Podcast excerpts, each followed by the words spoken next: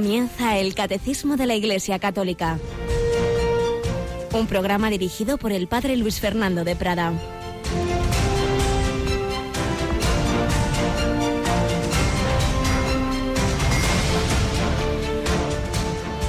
Siervo malvado, toda aquella deuda te la perdoné porque me lo pediste. ¿No debías tú también tener compasión de tu compañero como yo tuve compasión de ti? Alabado sean Jesús, María y José. Muy buenos días, mi querida familia de Radio María.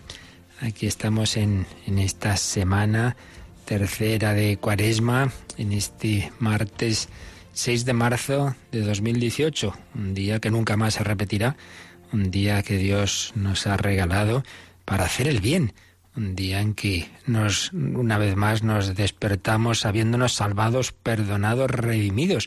Hoy el evangelio de la misa es el de este siervo malvado a quien su Señor le perdonó una deuda grandísima y él en cambio no quiso perdonar una pequeña deuda a un compañero suyo. Bueno, pues esa es la situación de todos nosotros. Ninguno de nosotros podíamos salvarnos a nosotros mismos y, y obtener el perdón por nosotros mismos de un solo pecado que ofende a Dios y que es una deuda, diríamos, infinita. Y sin embargo el Señor ha pagado por nosotros, nos ha redimido, ha pagado el precio de su sangre. Cada uno de nosotros valemos ese precio infinito. Y yo que he ofendido a Dios, que tenía con Él una deuda infinita, que me ha perdonado, en cambio soy un rácano en perdonar a los demás, llevo ahí apuntadas las ofensas, me acuerdo de que este me hizo esto, lo otro, de que aquel no me llamó en tal ocasión, de que aquel me dejó solo, de que me miró de no sé qué manera, y entonces tenemos un corazón duro, y en cambio el Señor con nosotros tiene entrañas de misericordia.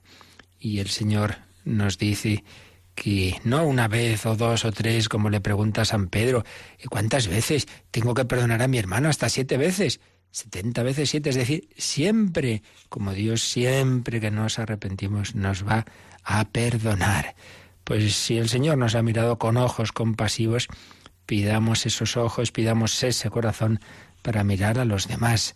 Soy un salvado, soy un perdonado, pues debo también ofrecer mi corazón misericordioso a los demás, que siempre será mucho menos lo que les pueda tener que perdonar que lo que a mí Dios me ha perdonado y es lo que pedimos cada día avanzando en este camino cuaresmal y ahora en esta semana pidiendo especialmente la intercesión de San Francisco de Javier. Tenemos con nosotros a Yolanda Gómez. Buenos días, Yoli. Muy buenos días, padre.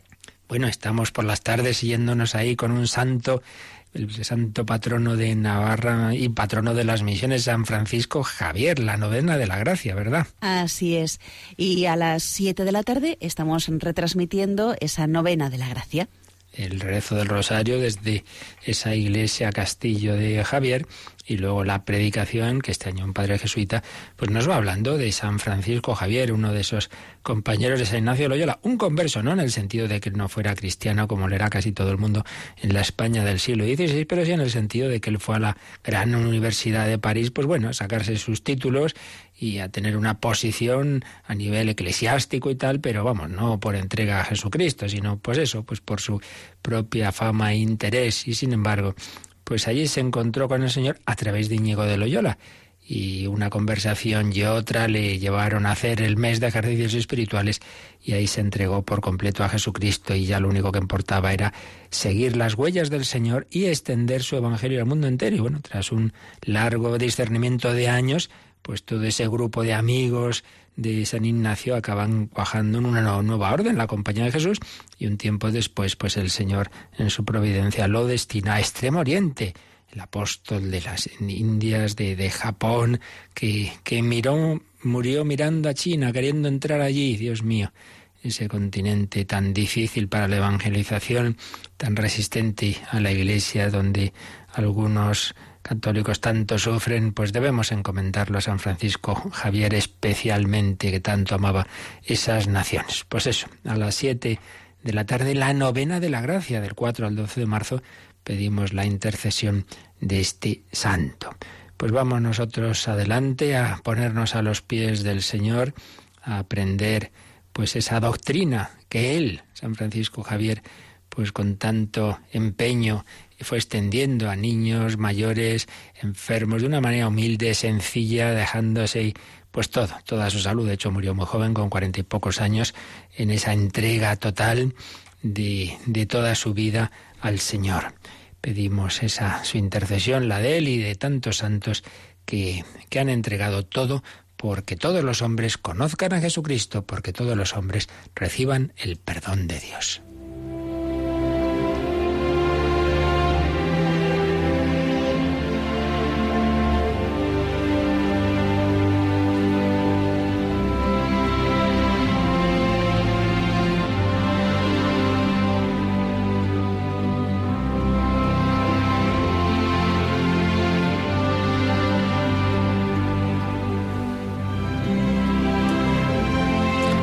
De los artículos que estamos recuperando de años A, que había escrito en una revista religiosa el padre José Julio Martínez, tuvo este curioso título. Cuando era joven, salvé a Jesús. ¿Cómo puede ser esto? El que nos salva es Jesús a nosotros. Pero cuando era joven, yo salvé a Jesús. Y es que relataba cómo un sacerdote visitaba a una señora de muchos años y estuvieron hablando de la persecución de los cristianos en tantos países sometidos al comunismo ateo, de cómo en tantos lugares pues había hechos heroicos, cristianos que se jugaban la vida y a veces la perdían por su fidelidad al Señor. Y entonces esa señora le dijo al, al párroco esa frase, pues yo también salvé al Señor, pero ¿cómo pudo ser eso? Y ella se tocó su, pecho y, y dijo, mire, aquí, aquí salvé al Señor. Y refirió este suceso. Era el año 1936. Los vecinos de un pueblecito de Cuenca éramos gente sencilla y ajena a la política. Pero durante aquellos terribles primeros días de nuestra guerra vimos llegar a milicianos forasteros que detuvieron a nuestro párroco y lo encerraron en los bajos del ayuntamiento. Yo, pensando que estaría mal atendido, preparé un buen desayuno. Fui a llevárselo y me dejaron entrar. El sacerdote me dio muchas gracias por el obsequio y por la valentía con que se lo había llevado, pero me dijo, lo que más me preocupa es que consumas las formas que hay en el sagrario, para que no las profanen. Haz lo que puedas. Fijaos, sacerdote al que supongo, como a tantos otros, lo acabarían matando, pero lo que le preocupaba era salvar al Señor y que en su presencia eucarística estaba en el sagrario. El Señor se ha quedado con nosotros y, y tenía ese riesgo que lamentablemente también hoy de vez en cuando tenemos terribles noticias de una profanación y era lo que le preocupaba a ese celoso sacerdote.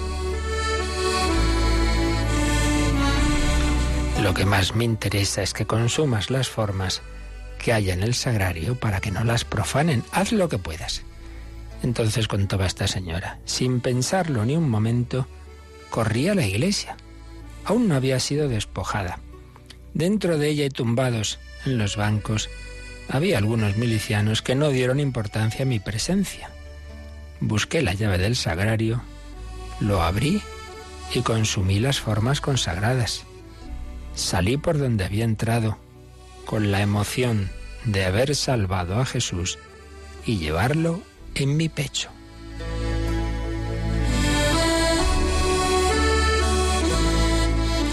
En aquellos días terribles, cuántos hombres y mujeres vivieron momentos parecidos.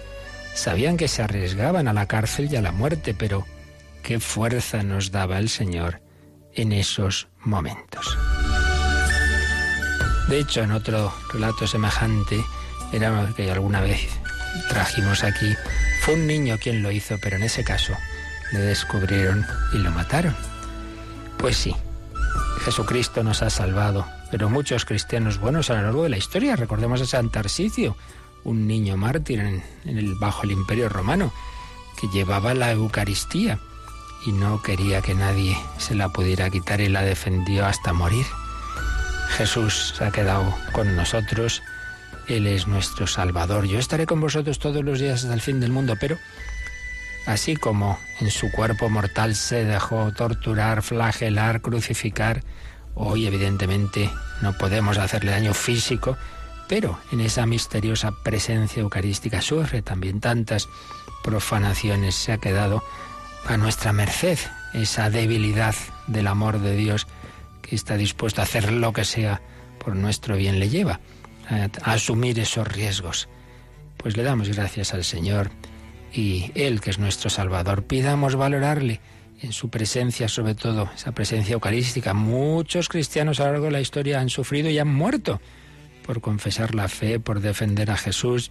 Y nosotros tantas veces pasamos días y días sin entrar a la iglesia o sin comulgar, lo vamos dejando pasar, no valoramos ese regalo de la Eucaristía, de la comunión, de tener al Señor en el sagrario. Pues hoy pidamos al Señor esa gracia, ser agradecidos, valorar la Eucaristía, visitarle en el Santísimo y de ahí tomar fuerza para amar al prójimo. Él nos ha salvado y perdonado para perdonar yo a los demás. El Señor nos ha perdonado una deuda infinita de nuestros pecados y de ahí debemos tomar esa gracia, esa fuerza para amar sin condiciones, para perdonar y para abrir nuestro corazón al prójimo.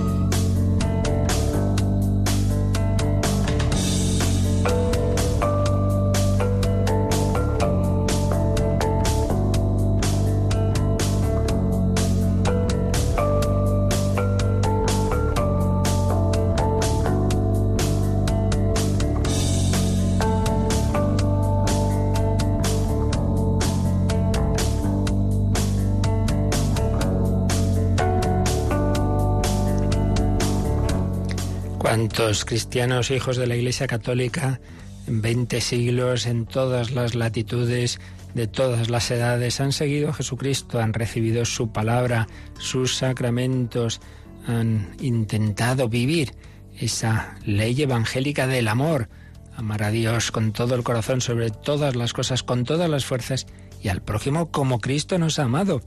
En esto conocerán que sois mis discípulos. Vivimos el seguimiento de Cristo en la Iglesia, no de una manera individualista. Pues es lo que estamos viendo en esta parte del catecismo, en esta exposición de la parte final del credo, como obra del Espíritu Santo, la tercera persona divina.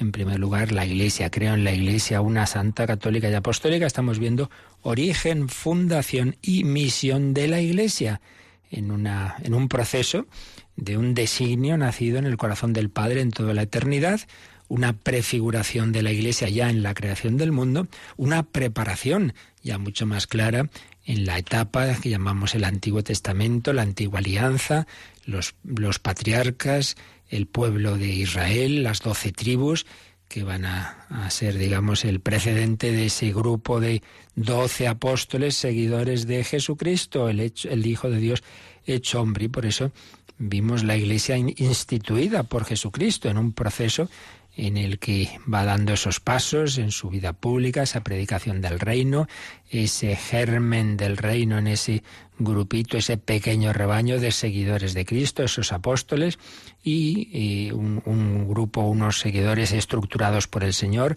con doce apóstoles a la cabeza y a su vez Pedro como cabeza de ellos, y el momento fundamental que es la, institución de la nueva alianza en la sangre de Cristo en la última cena, con la institución de la Eucaristía, en esa, en esa anticipación de lo que iba a ocurrir al día siguiente de la consumación de la nueva alianza en la sangre del Cordero inmolado en la cruz. Es Cristo crucificado, el verdadero Cordero que anunciaba los sacrificios de la antigua alianza, y de ese costado abierto de Cristo nace la nueva Eva, es decir, la Iglesia. Por ello, ese proceso tiene ese momento fundamental de fundación en la institución de la nueva alianza, en, en la cruz, en la muerte de Cristo, eh, anticipada sacramentalmente en la Eucaristía, en la última cena. Y 50 días después, esa iglesia que el Señor fue gestando, formando, organizando y finalmente instituyendo en su sangre, en esa alianza nueva y eterna, en esa redención desde la cruz y hecha presente esa redención en el sacrificio eucarístico, todo eso llega a un punto de manifestación pública al recibir los dones del Espíritu Santo. Ese grupo de 120 discípulos, número simbólico, múltiplo de 12, están con la Virgen María en la espera del Espíritu Santo y en Pentecostés el Señor Jesús envía del Padre en los dones de su Espíritu. Por supuesto, un Espíritu Santo que, como vimos con calma en su momento, ya actuaba antes, pero que ahora se comunica de una manera más plena a través de la Iglesia esos apóstoles y discípulos y María con ellos reciben esa plenitud del Espíritu Santo y en la fuerza y el poder del Espíritu empieza la predicación de la redención de Cristo. Este que habéis crucificado es el Mesías, es el Señor. Y es las primeras conversiones masivas, los primeros bautismos de, de miles de personas de ese pueblo judío que reconocen que han tenido su parte en la, en la muerte del Señor, se arrepienten y quieren ser seguidores de Cristo y se hacen cristianos. Empieza la Iglesia, empieza a, a recibir esos nuevos hijos a través de la puerta de los sacramentos, la puerta que da acceso a la Iglesia, que es el bautismo. Bien, por tanto, hemos ido viendo estas etapas. La Iglesia que el Señor tenía en sus planes eternos, la fue preparando y la constituyó a través de esta obra redentora de Jesucristo, la manifestó en Pentecostés. ¿Qué queda? Pues el final, la consumación de la Iglesia. Bueno, pues esto como todo será ya en esa consumación de la historia en la gloria y ese punto entre la historia y la eternidad que es la segunda venida del Señor, la parusía con esos acontecimientos previos a la misma. De todo ello hablamos hace ya algún tiempo con bastante detalle, porque son temas delicadillos y no podemos volver a repetir todo lo que dijimos sobre ese final de la historia, sobre esa segunda venida, sobre todo lo que es el tema de la consumación del reino, las esperanzas de la Iglesia, la apostasía, el anticristo, en fin, que hay muchos temas que, repito, ya, ya los vimos y los tenéis en, los podcasts y en las recopilaciones del catecismo, pero ahora viene a cuento volver a recordar simplemente de una manera breve aquello porque el último apartado de, de este punto que estamos viendo, de las etapas de la, de la de la vida de la Iglesia, una vez que ya hemos visto cómo ha sido constituida y fundada, instituida por Jesucristo, queda decir que la Iglesia va en este mundo peregrinando pues eso, mm, lo que es este mundo, con sus límites, con sus pecados, pero llegará a su consumación. Recordarán los mayores sobre todo que aprendíamos de pequeño esas tres etapas y situaciones de, de la iglesia, ¿no? La iglesia militante, la iglesia purgante y la iglesia triunfante. La iglesia militante, la que está ahora aquí caminando en la tierra, la iglesia purgante, aquellos que se han salvado pero están todavía en la situación del purgatorio, y la iglesia triunfante, que está en el cielo. Bueno, pues en un momento dado todo será ya la iglesia triunfante en esa consumación de la iglesia en la gloria. Es lo que nos dice el último número de este apartado, el 769. El último día lo leímos, pero prácticamente solo eso. Lo leímos. Hoy vamos a, leer, a releerlo con calma y a ver un poquito los números marginales que nos ponen aquí que nos van a servir para recordar brevemente lo que vimos sobre esa consumación de la historia. Así que Yolanda, cogemos y leemos este número 769. La Iglesia solo llegará a su perfección en la gloria del cielo, cuando Cristo vuelva glorioso. Hasta ese día, la Iglesia avanza en su peregrinación a través de las persecuciones del mundo y de los consuelos de Dios. Aquí abajo, ella se sabe en exilio, lejos del Señor, y aspira al advenimiento pleno del reino, y espera y desea con todas sus fuerzas reunirse con su Rey en la gloria. La consumación de la Iglesia en la gloria, y a través de ella la del mundo, no sucederá sin grandes pruebas. Solamente entonces todos los justos descendientes de Adán, desde Abel el justo hasta el último de los elegidos, se reunirán con el Padre en la Iglesia Universal.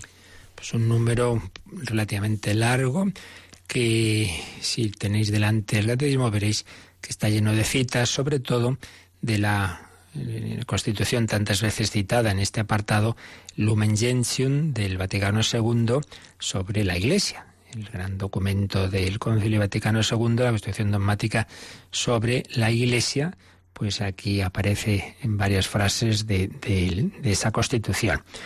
Eh, releyendo esto podemos subrayar algunos aspectos. En primer lugar, dice, la Iglesia solo llegará a su perfección en la gloria del cielo, cuando Cristo vuelva glorioso. Esto debemos tenerlo presente a un nivel incluso, digamos, como práctico y personal.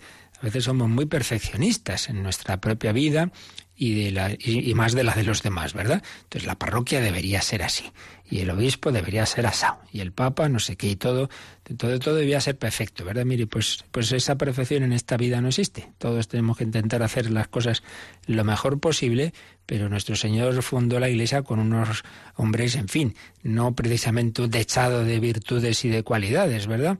Pedro, pues muy primario y cabezota y, y Santiago Juan con un genio insoportable que querían ser los primeros y, en fin, íbamos siguiendo, el Felipe tímido y tal, y eh, Judas, pues qué vamos a decir.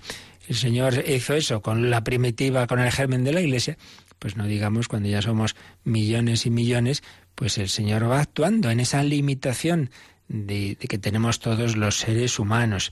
Y vivimos en medio de un mundo con muchísimos problemas, dificultades, un mundo por otro lado con en el que los centros de poder pues no son precisamente cristianos, sino todo lo contrario, todo eso da un resultado pues de, de vivir situaciones difíciles. Bueno, pues ya sabemos que esto no es el cielo, tranquilidad, no nos pongamos nerviosos, somos peregrinos. La Iglesia solo llegará a su perfección en la gloria del cielo. Sabemos eso sí, que, la victoria está asegurada, eso es lo bueno. Uno ya sabe, mira, esto es un partido que al final sabemos que lo vamos a ganar, sí, pero en un momento dado vamos perdiendo por goleada. Bueno, bueno, pues el Señor es un partido que, que Él es el que sabe cuándo termina. Eh, tranquilidad, no, no, no, pasa nada. Hemos pasado tormentas terribles en la estrella de la iglesia y, y, la barca nos ha hundido, pues tampoco, tampoco en ningún otro momento que podamos vivir. Y entre tanto no ponernos nerviosos, hay que procurar hacer las cosas lo mejor posible, pero asumir la limitación, repito, a nivel personal. No existe ni la persona, ni la familia, ni la comunidad, ni la parroquia, ni nada perfecto. No existe en esta vida, nada. Uno conoce pues comunidades o distintas instituciones que desde fuera, hay qué bien, qué bonito, qué maravilloso, y luego lo ves más de cerca y una y otra vez ves, pues eso, que, que nada, nada es perfecto en este mundo. Y, que siempre hay pues sus cositas, ¿verdad? ¿Te gustaría que fueran de otra forma? Bueno, el Señor actúa con nosotros en nuestra debilidad. Pero lo importante es que tengamos esa esperanza de ese triunfo final de Cristo. Entonces, eh, las puertas del infierno no prevalecerán por mucho que, que, a veces parezca que va a ser así. Tenemos esa esperanza y entre tanto, bueno, vayamos haciendo lo que podamos. Por eso, entre tanto, siguiente frase, hasta ese día, la Iglesia avanza en su peregrinación a través de las persecuciones del mundo y de los consuelos de Dios una frase de San Agustín en su obra de la ciudad de Dios.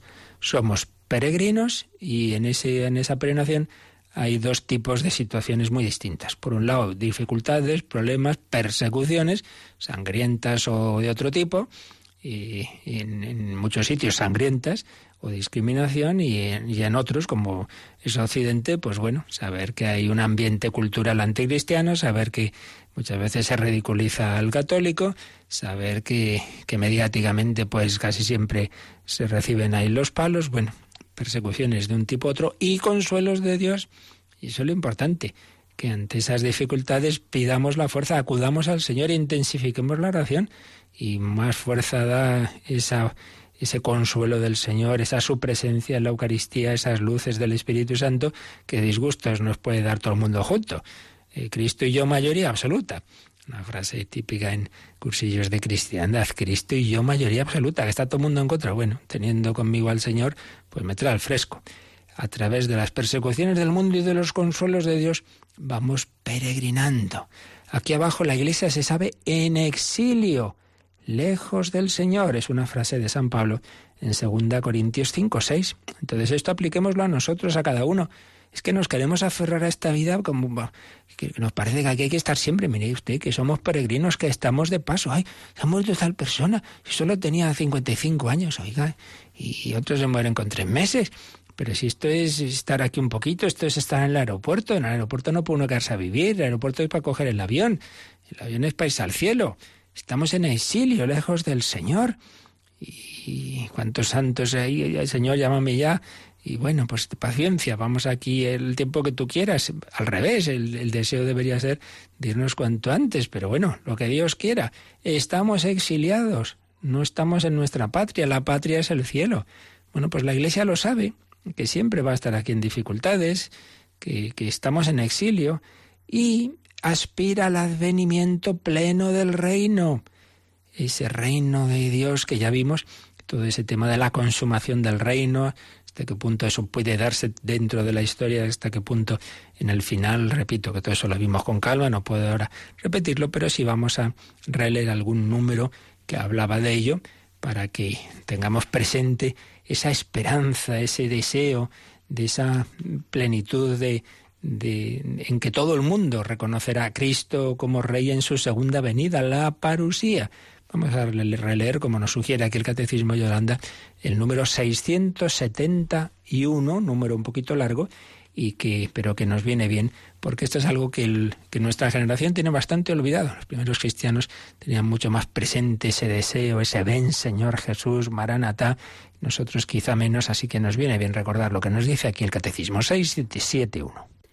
El reino de Cristo, presente ya en su Iglesia, sin embargo, no está todavía acabado con gran poder y gloria, con el advenimiento del Rey a la tierra. Este reino aún es objeto de los ataques de los poderes del mal, a pesar de que estos poderes hayan sido vencidos en su raíz por la Pascua de Cristo. Hasta que todo le haya sido sometido, y mientras no haya nuevos cielos y nueva tierra en los que habite la justicia, la Iglesia peregrina lleva en sus sacramentos e instituciones que pertenecen a este tiempo la imagen de este mundo que pasa. Ella misma vive entre las criaturas que gimen en dolores de parto hasta ahora y que esperan la manifestación de los hijos de Dios. Por esta razón, los cristianos piden, sobre todo en la Eucaristía, que se apresure el retorno de Cristo cuando suplican, Ven, Señor Jesús. Pues un número precioso que a su vez tiene varias citas bíblicas que podéis pues ver en ese 671. Quedémonos con un par de, de ideas. En primer lugar, pues ese recuerdo, recuerdo, ese reino de Dios del que hemos estado hablando, como germen de la Iglesia, dice aquí el catecismo, el reino de Cristo presente ya en su Iglesia no está todavía acabado, con gran poder y gloria, expresión de Lucas 21, 27, y cuando será acabado con gran poder y gloria, con el advenimiento del Rey a la tierra. Fijaos qué frase, ¿eh? El reino de Cristo no está todavía acabado con gran poder y gloria con el advenimiento del Rey a la tierra. Es decir, se consumará con poder y gloria cuando vuelva el Rey. ¿Quién es el Rey? Jesucristo, Rey, no faltaría más. El advenimiento del Rey a la tierra. El Señor vendrá, todo ojo lo verá, dice el Apocalipsis también. Los que lo han atacado, perseguido, ridiculizado, lo verán venir entre las nubes del cielo. Es el Rey, es el juez, es el Señor. Pero el Señor que venció en su raíz a Satanás, al príncipe de este mundo, sin embargo, le deja actuar todavía en la historia. Y es la situación en la que estamos. Por eso sigue diciendo el 671 que hasta ese momento, hasta que todo le esté sometido, mientras no haya cielos nuevos y tierra nueva, la Iglesia peregrina lleva en sus sacramentos e instituciones la imagen de este mundo que pasa.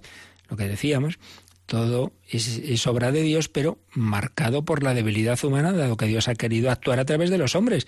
Qué maravilla. La Eucaristía sí, pero ese sacerdote que la celebra, pues tiene su debilidad y que bien que Dios perdona mis pecados, pero el que me hace de instrumento para perdonarlos también es pecador y a lo mejor tiene un genio insoportable y me da miedo, eh, me confiesa y me perdona y me regaña también. Bueno, lo importa es el perdón de Dios.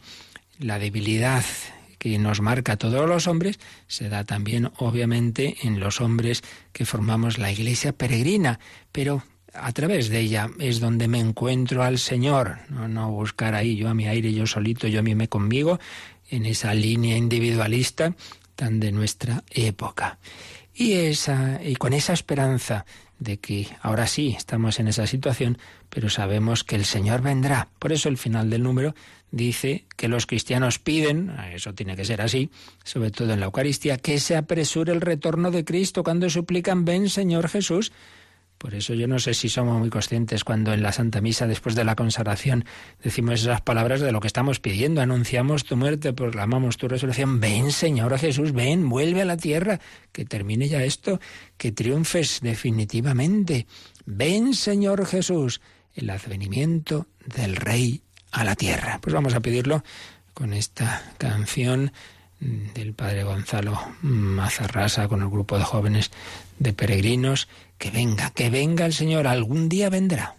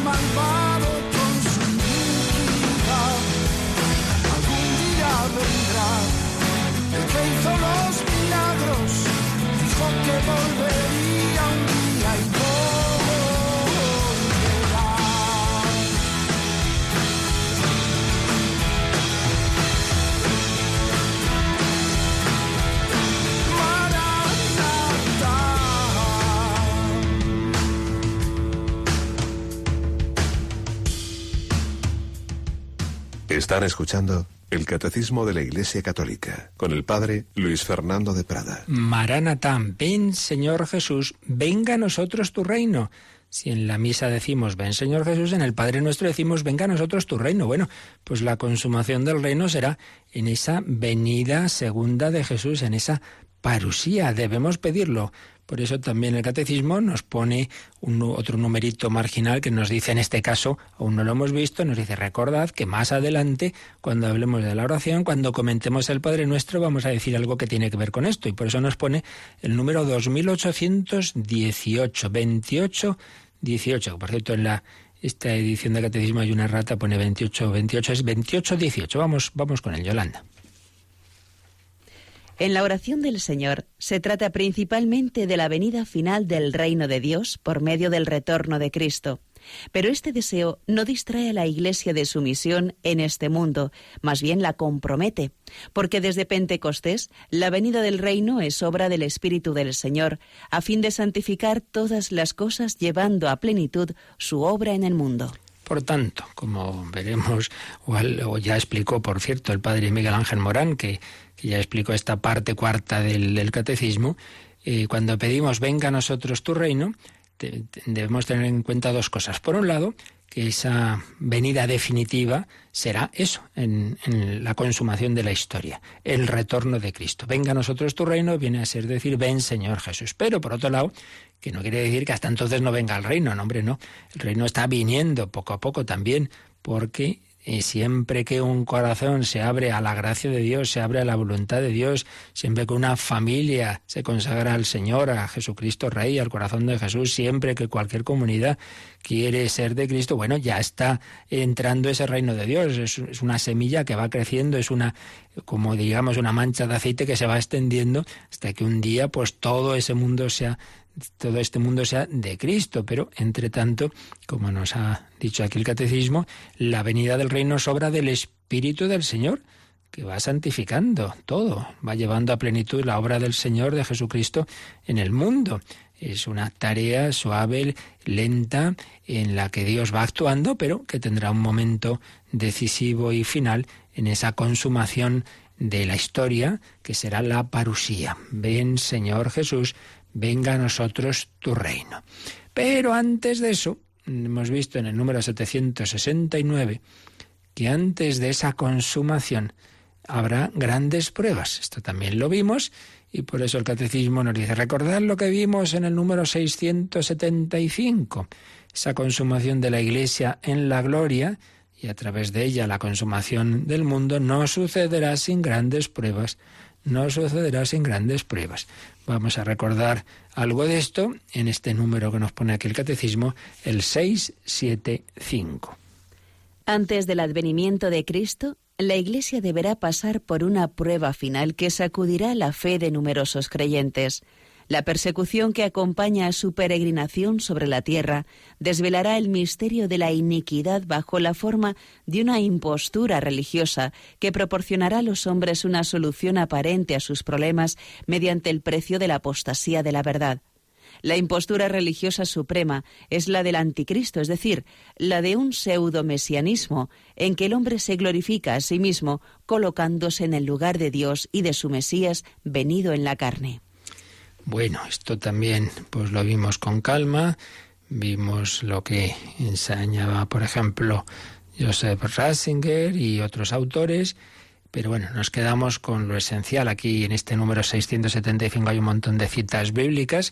Lo esencial es esto, que antes de esa consumación, de ese triunfo final de Cristo, la Iglesia, que siempre pasa persecuciones y dificultades, tendrá una prueba final especialmente fuerte. Hay quien piensa que ya estamos en ella, en esa apostasía generalizada y en esa persecución tan fuerte en tantos lugares. Y detrás de todo, detrás de todo está el misterio de iniquidad, entre comillas, porque es una frase de San Pablo. Un misterio de iniquidad que actúa en la historia, pero que adquiere en los últimos siglos, sin duda, una forma especialmente fuerte, como dice aquí el catecismo, una impostura religiosa, la impostura religiosa suprema es la del anticristo, es decir, la de un pseudo mesianismo. ¿Qué quiere esto decir? Pues mm, el hombre propone, digamos, fórmulas de salvación. El Papa habla en el mensaje de la Cuaresma, de Cuaresma 2018, de los pseudo profetas que prometen, prometen solución a los problemas del mundo, los charlatanes que dan soluciones fáciles a tantos sufrimientos. Bueno, pues la impostura suprema es la del anticristo, un pseudo mesianismo en que el hombre se glorifica a sí mismo. Es decir, ¿qué es eso de acudir a Dios? Hombre, no necesitamos de Dios. Nosotros solucionamos los problemas del mundo con nuestros, nuestras instituciones, nuestra ciencia, nuestra técnica, nuestra política, nuestra democracia, nuestra no sé qué. El hombre pretende eh, solucionar todo, esto ya es bastante viejo, pero es indudable que en los últimos siglos desde la ilustración para acá, pues toma especial fuerza ese sentido de autosuficiencia que es tan antiguo como el pecado original, claro, porque no deja de ser a fin de cuentas el seréis como Dios eh, que se le presenta a los primeros padres en, en, el, como nos lo cuenta el capítulo tercero del libro del Génesis, pero que en estos tiempos toma una fuerza a nivel público colectivo en tantas ideologías en las que se considera alienación que el hombre mire al cielo especialmente se, tomó mucha fuerza en el marxismo, que tiene un sentido pseudo-mesiánico muy fuerte. No hay que olvidar pues que Marx era de, era judío y, recibe, recibe, digamos, esa impronta de, buena, porque es la, la, historia del pueblo judío de ese sentido de la salvación. La diferencia, claro, es que lo que en el, en el pueblo judío, en la historia de la salvación, es Dios el que salva a través de sus enviados y especialmente del Mesías que había prometido. En cambio, en el marxismo, pues es el hombre, el, el Mesías, el Salvador en lugar del pueblo de Dios es el partido, en su caso ese partido comunista, el, el que va a construir el reino de Dios en la tierra, que evidentemente no se llama así, sino la sociedad sin clases, etcétera, etcétera. Bueno, no vamos a repetir todo lo que vimos en su momento y en otros programas, pero lo importante es eso, que antes de llegar a la consumación del reino, pues hay que pasarlo especialmente mal. Hay un, la extensión en el mundo de, este, de esta especie de filosofía en que el hombre quiere ocupar el lugar de Dios. Esto especialmente está en San Pablo, en Segunda Tesalonicenses 2, del 4 al 12. Ahí hay un texto tremendo de cómo el hombre ocupa el lugar de Dios, no quiere que se le dé culto a Dios, sino que es el culto al propio hombre. Bueno, estas cosas, ya digo, estos últimos siglos han sido muy fuertes. Recordemos cómo en la Catedral de Notre Dame de París, pues se, se puso en lugar de la Virgen María a la diosa razón representada por una prostituta. Dios mío, pues qué cosas eh, hacemos a veces. Bueno, pues vamos caminando hacia la plenitud del reino entre tanto, pues en situaciones difíciles, grandes pruebas, la apostasía generalizada, pero no nos olvidemos, la historia va a acabar bien. Por eso, el último número que nos dice este 769 que podemos mirar, ahora otra vez es más adelante, es eso de los cielos nuevos y la tierra nueva. Todo acabará en una renovación del mundo. Por eso vamos a leer este número que nos sugiere aquí el catecismo, el 1045. ¿Cómo va a acabar la historia? Leámoslo. Yolanda, 1045. Para el hombre, esta consumación será la realización final de la unidad del género humano, querida por Dios desde la creación y de la que la Iglesia peregrina era como el sacramento.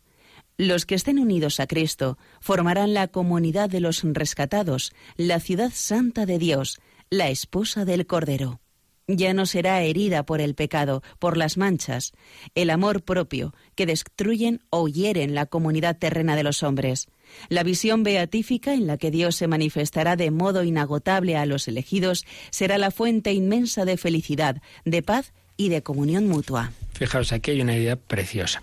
El, ser humano necesita y desea la unidad. Todos quisiéramos en nuestra familia estar muy unidos, todos quisiéramos pues ser muy amigos de nuestros amigos, que no nos pasaran estas cosas que tenemos dificultades. Todos quisiéramos una convivencia normal, no estuviéramos peleándonos. Y en fin, a nivel personal, familiar, amigos, pero a nivel social, a nivel mundial, y no hubiera guerras. Pues es un deseo, hombre, pues la inmensa mayoría de los hombres, algo gente patologizada y, y con deseo de, bronca, pues lo normal es eso, ¿no? Bueno, pues ese deseo de unidad, ha sido roto desde el principio por el pecado, porque por el pecado yo me hago mi propio Dios. Entonces, claro, pues como el otro también se hace su propio Dios, pues hay que pelear a ver aquí quién manda, ¿no? Y quién es el más poderoso. Y de ahí vienen pues las guerras a nivel pequeño, familiar, etcétera, o a nivel grande, la sociedad y las naciones, ¿no? Bueno, pues se dará, se, se conseguirá, se conseguirá esa unidad de todo el género humano dice que ya en gérmenes se produce en la Iglesia como sacramento de esa unidad del género humano. Pues sí, es verdad, lo que tantas veces hemos comentado, gente de todas las razas y naciones nos sentimos unidos en la Iglesia porque todos tenemos la misma fe, la misma Eucaristía y eso se visibiliza pues en esas jornadas mundiales de la juventud, de las familias, en ese estar en la plaza de San Pedro, gente de, de todas las naciones, a lo mejor Recuerdo, por ejemplo, el funeral de San Juan Pablo II, cómo se dieron la paz en la Santa Misa de, ese funeral, eh, dirigentes de naciones que, que, estaban enfrentadas, pero, pero, ah, pero el Señor da esa, esa, esa unidad y en germen en la Iglesia, pero que esto será pleno y definitivo de verdad en esa comunidad del cielo. Ya esa comunidad, plena unión de unos con otros. El cielo no solo es la felicidad de disfrutar de Dios, sino en Dios, unidos unos con otros, disfrutar de la, de la relación fraterna plenamente. Y esas relaciones ya no serán heridas por el pecado, por el amor propio. Todo lo que aquí destruye o al menos hiere la comunidad. Y es que eh, contemplando a Dios, la visión beatífica, en la que Dios se manifestará de modo inagotable, será la fuente inmensa de felicidad, paz y comunión mutua. el mesianismo secularizado moderno, por ejemplo en la forma esa que decíamos del marxismo, pretende llegar a esa comunidad perfecta, pero prescindiendo de Dios y simplemente, digamos, por, por las fuerzas, por, hay que llegar a eso, mm, por una etapa de dictadura del proletariado, bueno, y otras formas, otras ideologías, pero que siempre al final es por métodos en que se da un gran poder al Estado, al leviatán, para que quite a la gente mala, y entonces solo quedemos aquí los buenos, sí, sí. Y entonces están todas las barbaridades y genocidios y monstruosidades de los últimos siglos, vienen de pretender un fin bueno la justicia, la, la, unidad, la paz, pero por medios malos, pensando que, que como es imposible cambiar el corazón del hombre, pues eso hay que hacerlo desde el poder y eliminar a todos los que se oponen a estas ideologías. Pues no, Señor, no vendrá por ahí, vendrá porque el Espíritu Santo nos une, nos une en el amor de Dios que genera el amor al prójimo. Y eso que ya se da en germen en tantas comunidades cristianas que viven esa, esa caridad fraterna, de una manera definitiva, se dará en esa consumación del reino. La visión beatífica será la fuente inmensa de felicidad, paz y comunión mutua. Ese es el final de la película, ese es el final de la historia, pero entre tanto somos peregrinos y lo tenemos que ir viviendo en esperanza, eh, dejando que el Señor vaya construyendo en nosotros, sembrando esas semillas del reino, pero sabiendo que todavía esto hay que vivirlo en la limitación y en medio de dificultades por aquí y por allá, pero con el corazón bien alto. Levantemos el corazón. El Señor vendrá y triunfará. Ven, Señor Jesús, venga a nosotros tu reino. Y así terminamos este apartado sobre la Iglesia que se titulaba Origen, Fundación y Misión de la Iglesia. Y ya a partir del próximo día, si Dios quiere, entramos en otro apartado que ya es, bueno, ¿en qué consiste la Iglesia? El misterio de la Iglesia. Ir entrando en las cualidades y características de esa Iglesia que ha instituido nuestro Señor Jesucristo. Pues lo dejamos aquí y a rezar mucho. Venga a nosotros tu reino, ven Señor Jesús. Lo meditamos, pedimos al Señor su gracia, le necesitamos, Lord, I need you, Señor, te necesito. Esta preciosa canción de Matt Maher eh, que exprese ese deseo que tenemos todos de Jesús, pero también podéis aprovechar para vuestras consultas, para vuestras preguntas.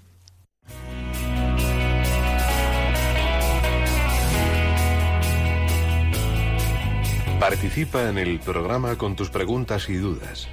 Llama al 91 005 9419. 91 005 9419 también puedes escribir un mail a catecismo arroba radiomaria.es. Catecismo arroba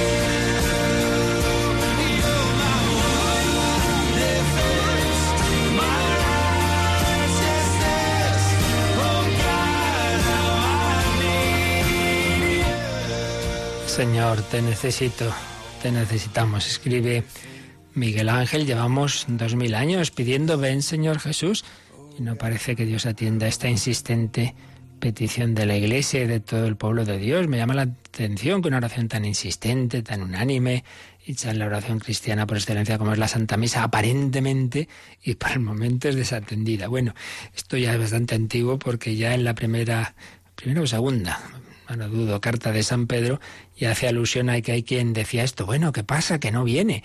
Y entonces dice San Pedro, bueno, hombre, tranquilos, que para el Señor un día es como mil años y mil años como un día. El Señor tiene sus planes y bueno, Él ha querido dar un tiempo a la historia y evidentemente se va a cumplir, no faltaría más. Pero el cuándo el Señor no quiso decirlo. Por tanto, por un lado, hay que decir que, que el Señor siempre cumple, pero a su tiempo y su manera. Pero por otro lado también hay que decir, como antes indicábamos, que si esa venida en plenitud solo será en ese final de la historia, entre tanto, claro que el Señor viene. Si no viniera, no habría tantos santos, tantos mártires, tantos carismas, tantas obras buenas, tantos gestos de amor que por eso nos gusta esa primera sección por recoger algo de lo muchísimo bueno que el Espíritu Santo hace en la historia, que Jesucristo realiza. El Señor viene, el Señor viene cada día y precisamente viene en esa Eucaristía y nos da la fuerza para seguir peregrinando. El Señor viene, ayuda a que esa persona enferma pues lleve con esperanza, con confianza en el Señor su dificultad, su cruz. El Señor viene cada día, pero vendrá de una manera plena y todos lo verán, vendrá, no perdamos la esperanza y, pidámoslo en serio, también dice aquí nuestro comunicante, una oración tan insistente, tan unánime, bueno, bueno, eh, no sé yo cu- cuántos de los que decimos, eh, anunciamos tu muerte, pagamos tu reacción, ven Señor Jesús, la hacemos muy de corazón deseando que vuelva. No sé yo si alguno diría, uy, no, no, que no venga, yo quiero seguir aquí todavía tranquilamente. En fin, hay que hacerla de corazón y no digamos, pues cuando rezamos el Padre Nuestro, no sé yo si nos enteramos mucho, venga a nosotros tu reino, hay que hacer de corazón esa petición, ven, ven Señor Jesús, venga a nosotros tu reino. Pues en esa esperanza y en esa oración nos despedimos, agradecemos a Yolanda su colaboración como siempre. Os recuerdo que a las 7 de la tarde pedimos al Señor su gracia por mediación de San Francisco Javier, novena de la gracia. Vaya que si llegó el reino de Dios a Japón, pues a través de ese santo y a la India y a tantos lugares, pues en diez años de evangelización en Extremo Oriente, cuánto actuó el Señor a través de, de un hombre que se le entregó totalmente. Abramos nuestro corazón a Cristo y Él también hará maravillas. Pedimos al Señor su bendición, la bendición de Dios Todopoderoso, Padre, Hijo y Espíritu Santo, descienda sobre vosotros. Alabado sea Jesucristo.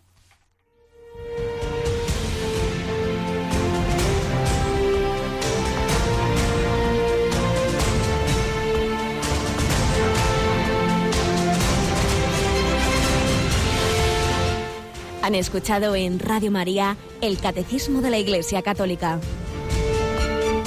Un programa dirigido por el Padre Luis Fernando de Prada.